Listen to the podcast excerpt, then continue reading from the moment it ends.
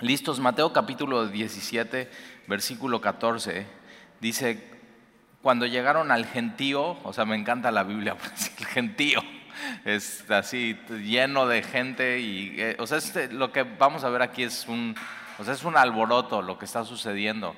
Ahora es importante ver de dónde vienen. Ellos, acuérdate, vienen de Cesarea de Filipo al norte de Palestina, donde eh, Jesús los lleva a sus eh, más cercanos y les hace esta pregunta, ¿quién dicen los hombres que soy? ¿Quién dices tú que eres, que soy yo? Y entonces donde Pedro dice, tú eres el Cristo, el Hijo del Dios viviente. Eh, ellos tienen tres años de estar con Jesús y de pronto Pedro tiene esta revelación de Dios y puede decir quién es Jesucristo.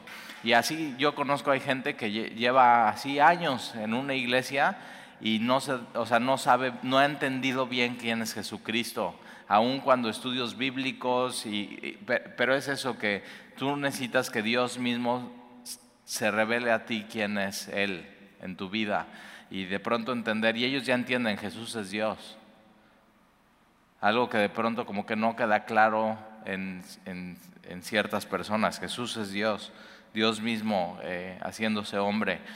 Y de ahí Jesús los lleva al monte de la transfiguración, solamente a tres, a Jacobo, a Pedro y a Juan. Se transfigura o se transforma ahí delante de ellos y pueden ver a, Jesús tal como Él es, eh, en su gloria, eh, resplandeciendo por completo su, deidad. Y una, viene una nube que es la gloria de Dios, el poder de Dios, y esa nube, una voz del cielo que dice, este es mi Hijo amado, a Él escuchen. De ahí desaparece todo esto, ¿no? Elías, Moisés, la nube, ellos están en el piso, eh, temblando y con temor Jesús va a ellos y les dice, levántate, no temas. Y eso como que nos llega y dices, órale, yo necesito escuchar eso de Jesús, levántate y no temas. Y ya no hay nadie, o sea, solamente está Jesús y les dice, no diga nada hasta después de la resurrección. Fíjate cómo Jesús está anunciando, o sea, que Él va a resucitar, pero para resucitar tiene que morir. Y ya como que ellos, eh, de, pronto como que pareciera que los apóstoles como que quieren negar esa verdad, como que, no, no, o sea, ¿cómo? No, pero más conforme van caminando con Jesús se van a dar cuenta, o sea, sí viene eso, eso es, eso es real, es parte de, lo, de la historia de, de Dios con nosotros. Y, de ahí de ver, de ver la gloria de Dios, de, ver, eh, de escuchar esa voz, eh, bajan y, versículo 14, un gentío. Y, al final, eh, eh, alguien espiritual es este tipo de persona que de pronto puede estar con Dios, escuchando su voz, orando, teniendo un tiempo muy hermoso, pues como el que acabamos de tener, y levantas tus brazos y dices, oye, qué bonito, y todos juntos, pero realmente la espiritualidad se vive cuando estás eh, eh, con los problemas del día a día, en tu mundo real. O sea, ahí es donde realmente se ve a alguien que es espiritual, donde hay necesidades, donde hay problemáticas, o aquí vamos a ver donde hay enfermedad, donde hay dolor, donde hay necesidad, ahí se, ahí se vive la verdadera espiritualidad del hombre. Y entonces, versículo 14, cuando llegaron al gentío, vino a él un hombre que se arrodilló delante de él diciendo, Señor, ten misericordia de mi hijo. O sea, yo nada más esta frase así, ver este hombre, viene el gentío, un alboroto, y, de pronto este hombre dice, yo necesito ir con Jesús. O sea, todo este gentío, todo este alboroto, necesito a Jesús. Y va y se, se postra delante de Jesús y dice, Señor, ten misericordia de mi hijo. Y es una oración que tú y yo podemos hacer. Yo ayer en la noche, así leyendo otra vez este capítulo, estoy ya acostado en, mi cama, tengo un lector electrónico y estoy así leyendo eso y digo, Señor, ten misericordia de mi hijo. Y cierro mis ojos y empiezo. El Señor se llama Alan, se llama Alexia, se llama Jan y te pido por ellos y de pronto sí, ya, así, nada más eso me sirvió como para prender el motor de oración y ¡prum! Vámonos. Y tú puedes hacer eso cuando estés leyendo tu Biblia y te encuentres estos pasajes. Toma la primera frase de la palabra de Dios y que te sirva para orar lo demás que viene. Ya, así, y, me, y oré por varias, varias cosas y de pronto me di cuenta, ay, ya me quedé dormido. ¿Nunca te ha pasado? Y ya, y, y despierto y en la mañana y digo, lo último que hice fue estar hablando con Dios ayer en la noche. Y es algo que puedes hacer tú. Toma tu Biblia, lee y que eso arranque para eh, tu vida de oración. Entonces, Señor, ten misericordia de mi hijo, que es lunático. Ahora, esa palabra está chistosa, ¿no? Lunático. ¿Quién dice eso? Lunat estás lunático.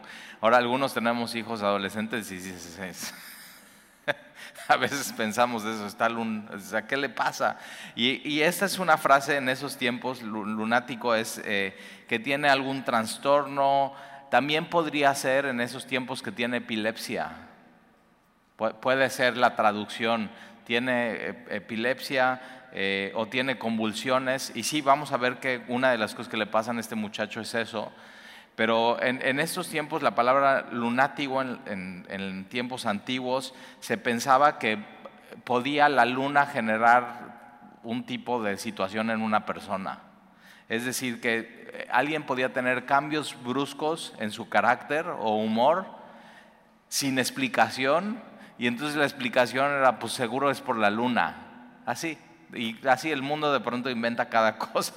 Y de ahí viene la palabra lunático. O sea, y decían que cuando había luna llena, eh, había donde más, eh, en esos tiempos, donde más crímenes había. Y entonces dices, no, pues es que están lunáticos. Pero pues es, en esos tiempos, acuérdate, no teníamos electricidad como ahora teníamos y entonces pues en luna llena con la luna se veía más los crímenes y entonces posiblemente es una de las razones.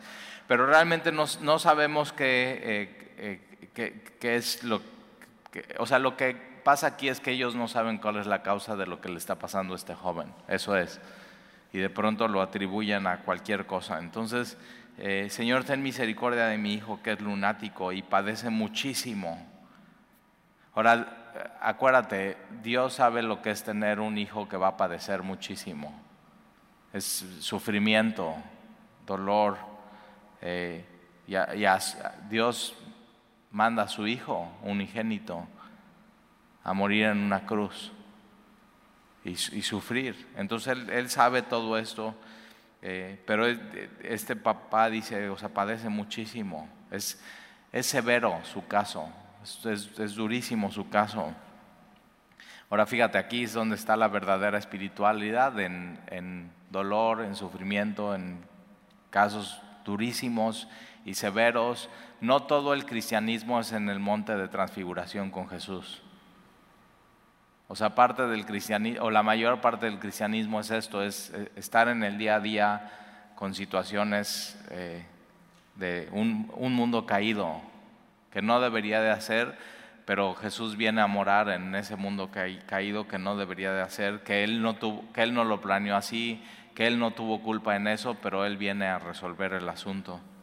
Entonces dice, eh, padece muchísimo porque muchas veces cae en el fuego y muchas veces en el agua. Entonces parece ser que si es convulsiones o epilepsia, ¿no? De pronto está el, el joven parado y hay una fogata o están cocinando y entonces tiene epilepsia y cae en el fuego y se hace daño a él mismo. O puede, puede ser, estaban en el, eh, de pronto en el, mar de Galilea y están jugando y de pronto epilepsia y cae en el agua y se puede ahogar. es una situación desesperada lo que está viviendo esta familia y se ve que ya lleva pues, tiempo con esta situación.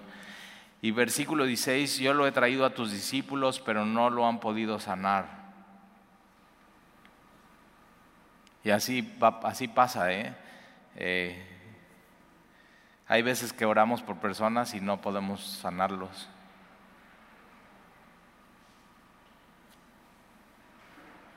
Yo los he traído a tus discípulos y no lo han podido sanar. Ahora otras veces sí. Nosotros hemos orado por gente y sí sana, pero otras veces no. Y ellos, eh, eh, eso les había sucedido a ellos. Ellos ya echaron fuera demonios, ellos ya sanaron enfermos, ellos ya hicieron milagros, pero en este caso en particular simplemente no, no, no pueden. Ahora, este papá hace lo correcto. Va a Jesús directo.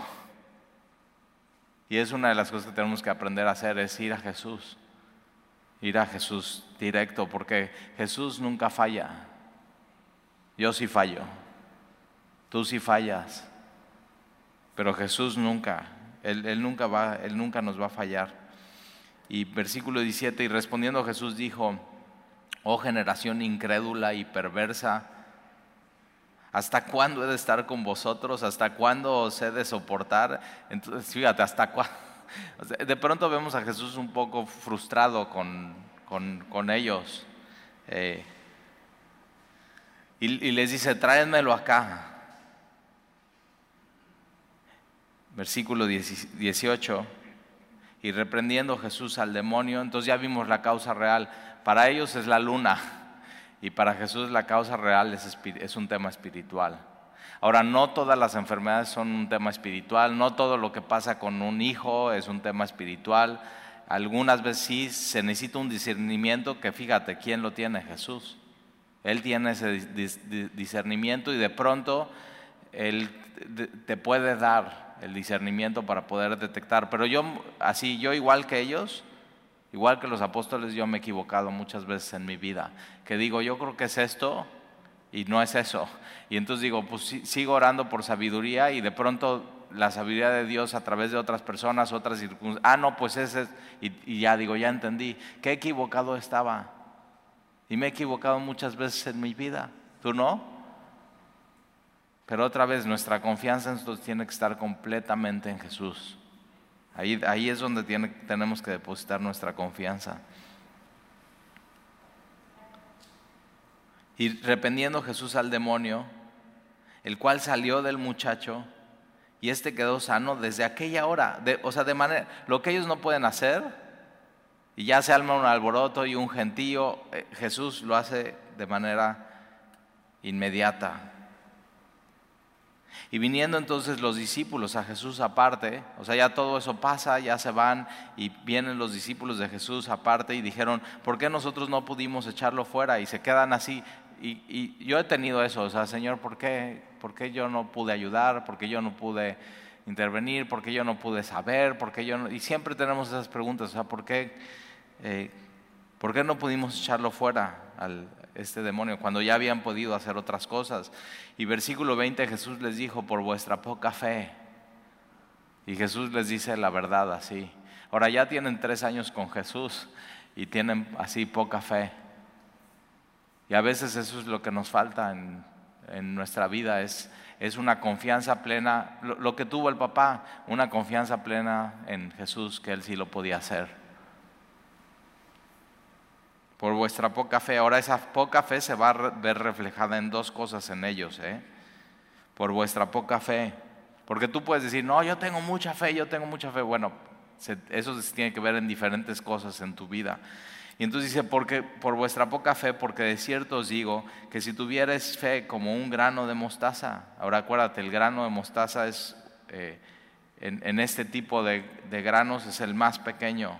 Entonces no está diciendo así, si tuvieras tantita, así como un grano de mostaza, dirías a este monte, ahora fíjate, ¿cuál monte? El monte de donde vienen, el monte de transfiguración. Entonces tú podrías decir a este monte, pásate de aquí a allá y se pasará y nada os será imposible. Ahora Jesús está haciendo aquí una exageración. Jesús no quiere que muevas una montaña. ¿De qué te serviría? Mover una montaña. O sea, vamos a, vamos a todos los de cristianos de Veracruz a hacer una reunión de oración, vamos a tener mucha fe y vamos a orar para que el pico de Erizaba se pase del pico de Erizaba y caiga aquí donde está el camino real tras. ¿Y qué, qué, qué lograríamos? Un tsunami y haríamos daño a todo mundo. Entonces va a haber oraciones que Dios no va a contestar porque no son su voluntad. Pero Él está haciendo una exageración. Ahora, eh, a veces es, es, podría ser más fácil mover una montaña que cambiar corazones. ¿eh? Pero ¿cómo, o sea, ¿cómo logramos mover una montaña? Como Jesús está diciendo y, o sea, dice, nada le será imposible. Versículo 21, pero este género no sale sino con oración y ayuno.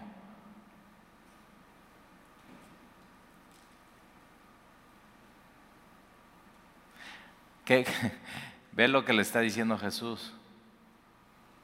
Chicos, no están orando. Si hubieran orado, hubieran podido resolver el problema del muchacho, ¿sí o no? No están ayunando.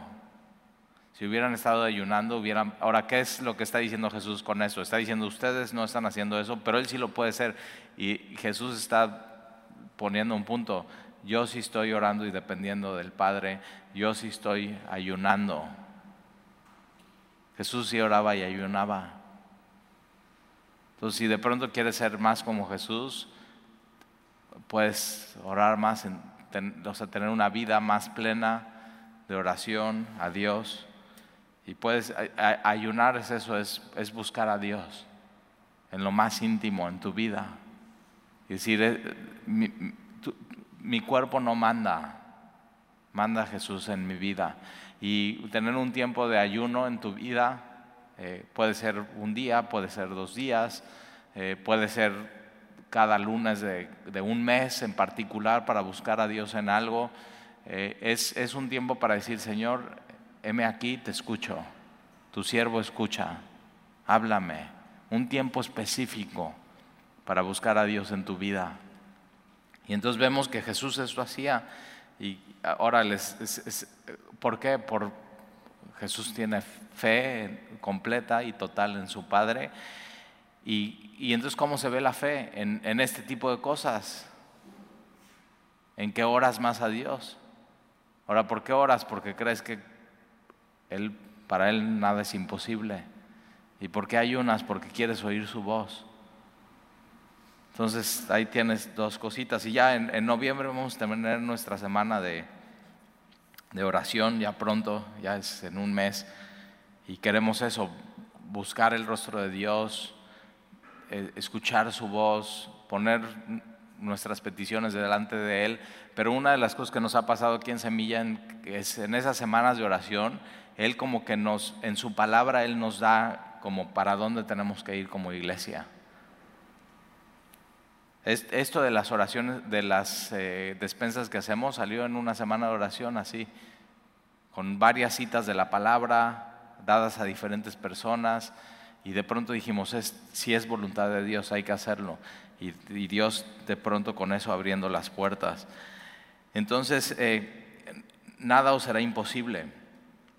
Pero este género no sale sino con oración y ayuno. Entonces ya ellos ya sabían que tenían que hacer y nunca se les va a olvidar. ¿eh? Oye, ¿te acuerdas cuando Jesús estaba en el monte y de pronto un gentío y qué problema y se nos y cómo ustedes no pueden y así el papá nos venía a reclamar pero de pronto vino Jesús y, este papá nos dejó ahí hablando solos y se postró delante de Jesús y viste cómo Jesús resolvió el asunto Nunca se van a olvidar de esto. Cuando venga alguien con una necesidad en tu vida, que tú, tienes que estar preparado. ¿Cómo? Eh, eh, ya tienes que tener una vida rica en oración. Señor, ayúdame. Señor, guíame. Señor, dame sabiduría. Y entonces cuando llegue la necesidad o una persona con una necesidad en tu vida, ya vienes, ya vienes orado. No tienes que orar específicamente en ese momento por la necesidad, que sí sería bueno, pero ya vienes, ya vienes con eso en tu vida. Entonces es, una, eh, una oportunidad más para estar en comunión con Dios. Y, y fíjate, versículo 22, estando ellos en Galilea, Jesús les dijo, entonces vienen de Cesarea de Filipo, van al monte de transfiguración, bajan, pasa toda esta eh, situación con este, eh, con este papá, todo el gentío, y de ahí ya van a, van a Capernaum y, y llegando ellos a Galilea, Jesús les dijo una vez más, el Hijo del Hombre será entregado en manos de hombres y le matarán. Mas él al tercer día resucitará. Y ellos se entristecieron en gran manera Ahora, ¿por qué? Porque ellos están viendo eso y le matarán. Y ellos, o sea, no, no pueden creer que al Mesías lo iban a matar.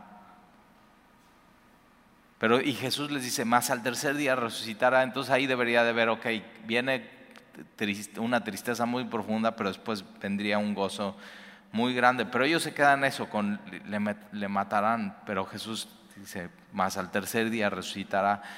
Y ellos se entristecieron en gran manera y cuando llegaron a Capernaum, es la ciudad de Jesús, ahí vivía Jesús con, con Pedro, y entonces cuando llegaron a Capernaum, vinieron a Pedro los que cobraban los dos dragmas. Este es el, impuesto del, templo, se cobraba una vez al año. Eso viene desde Éxodo capítulo 20, versículo 13, que dice que se iba a cobrar una ofrenda a Jehová. Es muy importante eso, es, era para el templo, para el tabernáculo en ese tiempo, pero era una ofrenda a Dios, era para Dios. Si tú tenías 20 años a más, ya estabas eh, obligado a dar esta ofrenda. ¿Y, qué es lo que pasa? En tiempos de Jesús, eh, y se, daba en la Pascua este, impuesto, y en tiempos de Jesús, desde un mes antes, están recorriendo los cobradores de impuestos del templo, no son de Roma, ¿eh? no es Mateo, no es, no es Saqueo, sino son cobradores del templo que están para el servicio del templo, para, Dios, cobrando este impuesto que es, Dios lo puso, que viene desde, desde, el tabernáculo, desde Éxodo capítulo 20, y, y un mes antes de la Pascua, o un poco antes, los cobradores están recorriendo las diferentes regiones cobrando este impuesto. Entonces de pronto como que nos da un tiempo de, de cuándo es esto, o sea, ya, sea, ya viene la Pascua, para nosotros esto es, ok, ya viene el arresto de Jesús, ya viene que va a padecer mucho, ya viene que va a ser crucificado, pero ojo, acuérdate, y el domingo, ese domingo Jesús va a resucitar. Pero de pronto como que Mateo inserta estas cosas para saber, ok, en, dónde estamos ubicados, eh, pero ya viene ese tiempo de, que Jesús va a ser crucificado. Y entonces vienen los que cobraban las dos dragmas y, y ahora estas son moneditas muy, muy pequeñas y le dijeron, ¿vuestro maestro no paga las dos dracmas?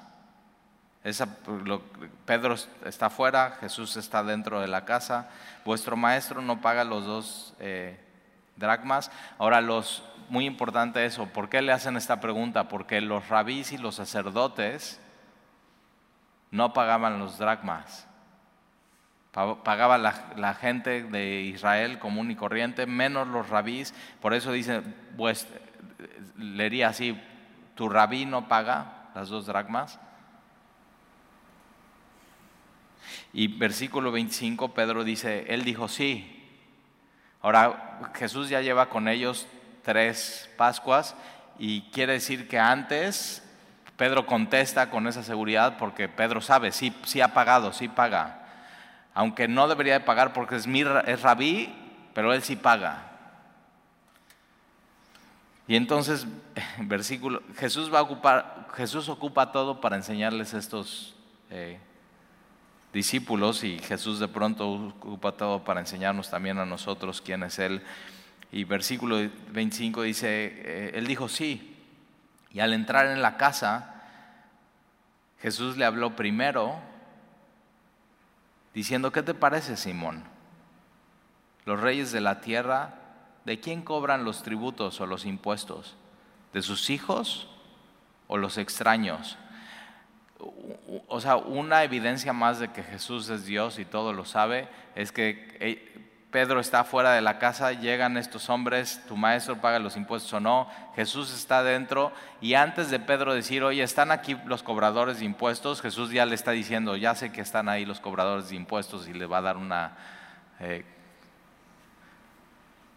una evidencia más de que Jesús es Dios. Él, absolutamente todo lo sabe.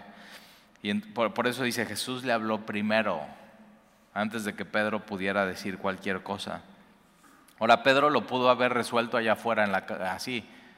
Oye, ¿tu maestro no paga? Sí, sí paga. Y, él, por supuesto, Pedro paga. Pedro, Pedro no se va a librar de ese impuesto, como ningún israelita. Entonces él pudo haber agarrado y dicho, ok, ten, aquí están mis dos dracmas y aquí están los de Jesús. Gracias, pero ¿qué crees? No tiene dinero. De pronto ya tenemos cosas igual que Pedro a veces. Y vemos, o sea, Pedro y Juan, después de que Jesús resucita, van eh, eh, subiendo al templo eh, a, orar y se encuentran con un paralítico en la puerta de la hermosa y este les dice, está pidiendo dinero y Pedro lo ve a los ojos y le dice, no tengo oro ni plata. Vemos esa marca en estos hombres. No necesitaban oro para hacer la voluntad de Dios, no necesitaban plata para hacer la voluntad de Dios, no se trataba de eso. Dice, pero lo que tengo te, doy, en el nombre de Jesús, levántate. Lo que tenían estos hombres era Jesús. Y lo que hoy la iglesia necesita no es oro y plata. Como que de pronto hay eso, ¿no? De que no, pues la pandemia a las iglesias les fue re mal y necesitamos hacer una colecta, o necesitamos hacer una venta, o necesitamos vender desayunos ahora. no, no, la iglesia no necesita eso, la iglesia necesita más el nombre de Jesús, el poder de Dios. Y, vamos, o sea, vamos a ver cómo Dios resuelve esto con Pedro. ¿Nunca te ha pasado que Dios te pone en una situación que nada más no sabes cómo resolver? Y Pedro está ahí, pues sí tengo que pagar yo, y mi maestro también paga, pero pues no tengo cómo hacerle. Ahora no, no vayas a decir, bueno, ah, pues ahí está, ya ayer es una señal, ayer llegaron a cobrarme de Coppel. o sea, no es, o sea, Jesús va a resolver los asuntos, no los problemas en los que te metiste tú. Por eso tienes que ser muy cuidadoso cómo gastas tu dinero, ser buen mayordomo, no meterte en problemas, no gastar en algo que no era la voluntad de Dios en tu vida. Y entonces, eh, y, Jesús lo que le dice es, fíjate, Jesús le habló primero diciendo, ¿qué te parece Simón? Me encanta eso. ¿Qué te parece Simón? Los reyes de la tierra, entonces va a poner un ejemplo terrenal para hacer un punto celestial. Jesús. Y no es una parábola, es como si fuera una parábola, pero real, porque esto sí sucede. Las parábolas no suceden, es como en el reino de los cielos vino un hombre que es, eso no sucede, es, es una historia. Esto es lo que está pasando, esto sí sucede y fue real y es histórico. Y fue en Capernaum y fue en la casa de Pedro y sí llegaron los cobradores de impuestos y sí es en una fecha en particular. Y entonces, ¿qué te parece, Simón? Los reyes de la tierra, ¿de quién cobran los, los tributos o los impuestos? ¿De sus hijos o de los extraños? Y la pregunta es, no, pues de los extraños. A los hijos, los reyes viven en su palacio, comen de eso y comen de los tributos. Ellos no, ellos no pagan impuestos, ellos consumen de los impuestos. Es, es una eh, pregunta muy fácil para Pedro. Entonces, fíjate, Pedro le respondió, le respondió de los extraños. No cobran impuestos de sus hijos. Y Jesús les dijo, luego los hijos están exentos. Otra traducción podría decir, luego los hijos están libres. Me gusta eso así, lo puedes anotar en tu Biblia. Luego los hijos están libres. Ahora, ¿qué punto está haciendo aquí Jesús? Él como rabí podría estar exento del impuesto, pero no nada más como rabí. Él es, él es el Hijo de Dios. Éxodo capítulo 20 este impuesto dice que es para Jehová. Él es Jehová. Él no debería de pagar el impuesto.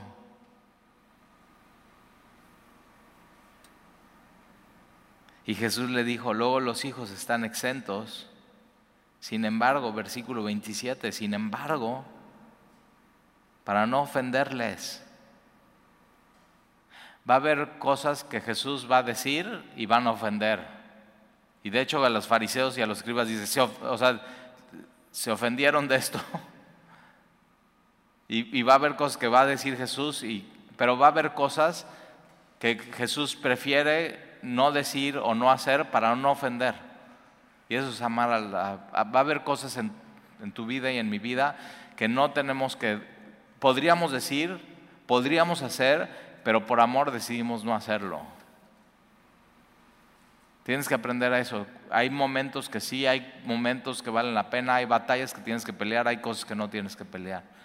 Y esta es una cosa que Jesús dice, no, no vale la pena. Pero hace un punto con Pedro muy importante. Eso es amor. Pudiendo decir, no dice Jesús. Pudiendo hacer, no hace Jesús. Y tú tienes que ver en las cosas en tu vida dónde sí vas a hablar y dónde sí vas a hacer y dónde simplemente no. Hay cosas que no valen la pena. Tienes que pedir sabiduría a Dios. Sin embargo, para no ofenderles, ve al mar. Entonces, ¿qué está diciendo con esto Jesús?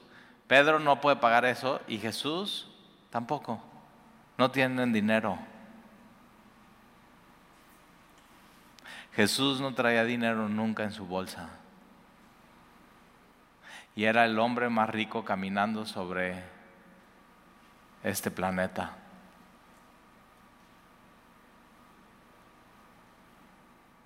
No vales por lo que tienes en tu bolsa, ¿eh? No vales por lo que tienes en tu cuenta de ahorro, no vales por cuántos metros tiene tu casa, no vales por lo que vale tu negocio. Es una enseñanza que vino a dar Jesús.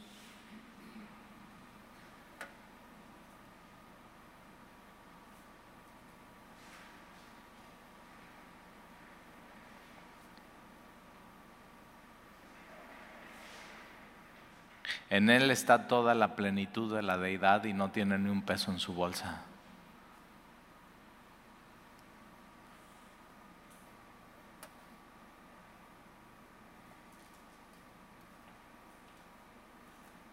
Y entonces le dice a Pedro, ve al mar, Capernaum está en el mar, o sea, nada más camina unos cuantos pasos. No es el mar, es Galilea el lago, pero le dicen mar, y echa el anzuelo. Ahora, Pedro, ¿cómo pescaba? Con o sea, redes. O sea, es pescadores profesionales con redes. Ellos no pescaban con anzuelo. O sea, qué pérdida de tiempo pudiendo echar una red y muchos peces de pronto con un anzuelo. Y, o sea, esto es amateur. Es un, pero le dice, ve y echa el anzuelo. Y el primer pez que saques, el primero, ¿eh? Tómalo y al abrirle la boca hallarás un estantero. Y tómalo y dáselo por mí y por ti. Con un estantero pagaba los dos impuestos. Y es, justamente lo que hace Pedro. Ahora hay que tener fe para hacer esto, o sea, como para decirle a Jesús, ok, sí, y agarrar la, la el, hilo de pescar y ponerle el anzuelo, caminar unos cuantos pasos, echar el anzuelo y esperar unos pocos minutos y de pronto el primer pez, ahora estos peces en, el mar de Galilea, si tú vas hoy, te van a llegar, llevar en un barquito y todo muy bonito y te van, y te van a regresar y te van a llegar a un restaurante donde eh, vas a comer este tipo de pez. Es, para nosotros le llaman tilapia, ¿la has comido?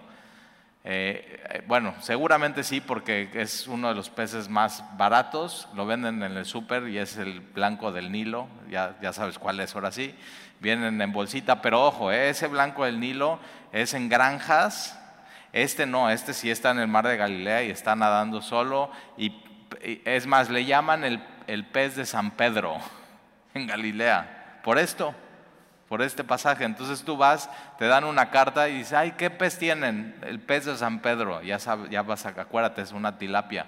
Pero una de las cosas que tienen estos peces es que comen eh, fitoplancton, y comen, este, o sea, van, van abajo del agua y simplemente van abriendo su boca y como, un, como una aspiradora van comiendo todo lo que encuentran.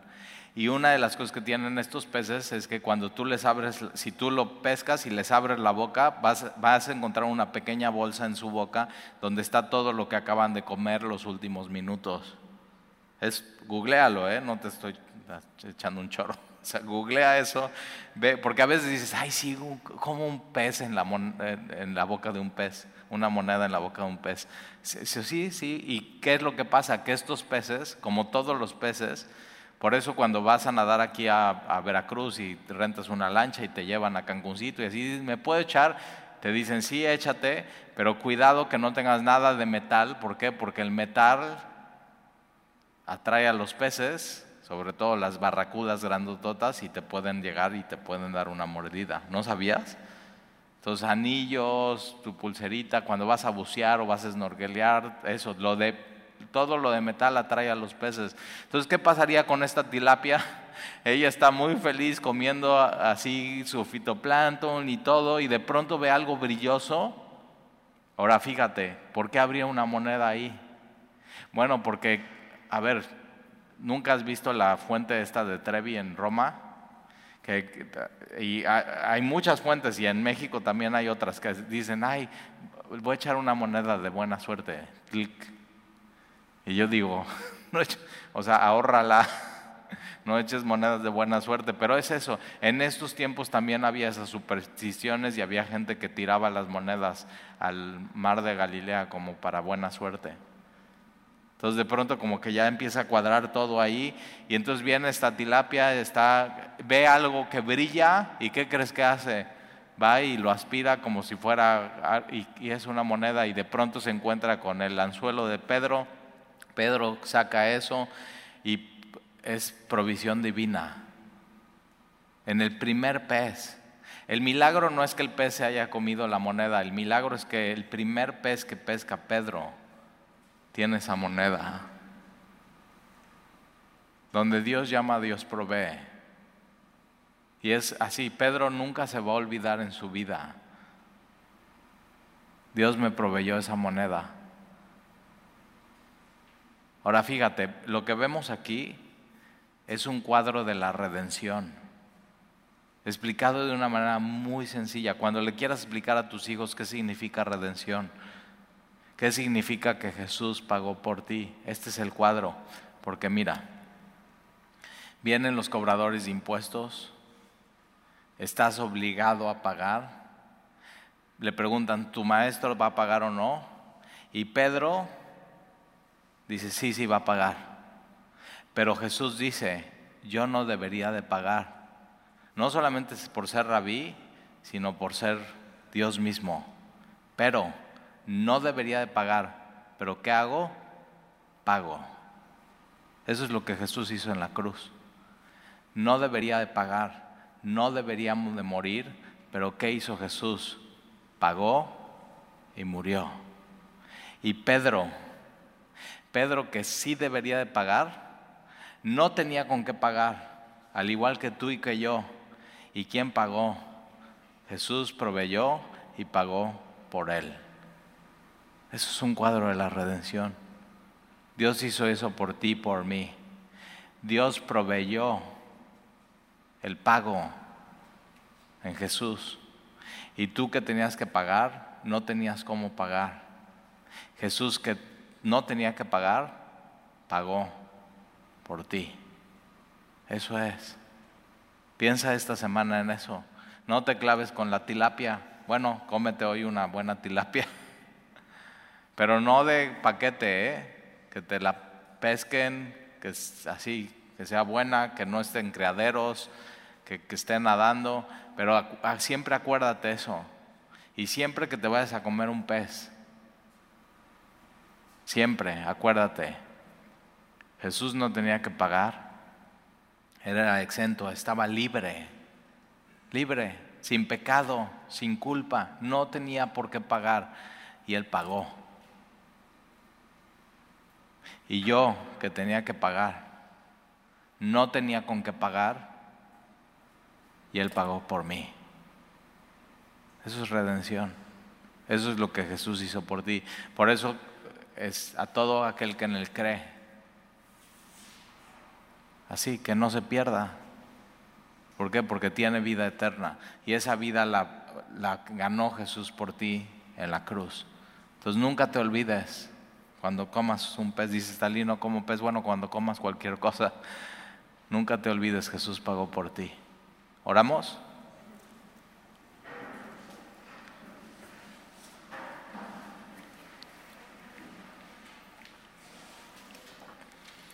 Señor, eh, te damos gracias porque hoy podemos recordar lo que es redención en nuestras vidas y con un ejemplo tan simple, pero tan hermoso, Jesús nos hizo libres. Y hoy podemos eh, ser libres porque yo que no tenía con qué pagar por mi libertad y mi salvación, Él pagó por mí. Y Él que no tenía que pagar, que era libre, Él decidió hacerlo y amarme hasta el fin. Y entonces, Señor, eh, que nunca olvidemos que si Él y Dios nuestro Padre que dio a su Hijo, ¿cómo no nos dará junto con Él todas las cosas y nos va a proveer cuando necesitamos su provisión y su cuidado y su amor? Y entonces, Señor, ayúdanos a tener fe, ayúdanos a vivir una vida en comunión con Jesús, una vida de oración, una vida que le podamos buscar a Él. Y sabiendo que si le buscamos, primero el reino de Dios, Mateo 6:33, todo lo demás será añadido. Y eso lo pudo ver Pedro de primera mano en Capernaum. Pero también, Señor, si nos fijamos bien, nosotros también así lo podemos ver. Y entonces, Señor, que recordemos que nuestro afán no tiene que estar en las riquezas de este mundo, sino tenemos que buscar tu poder, tu reino, tu voluntad. Y recuérdanos, Señor, que donde tú llamas, tú provees. Y entonces ayúdanos a ver esa provisión, Señor, día a día en nuestras vidas. Y te lo pedimos y te lo rogamos en el nombre de Jesús, amén, amén.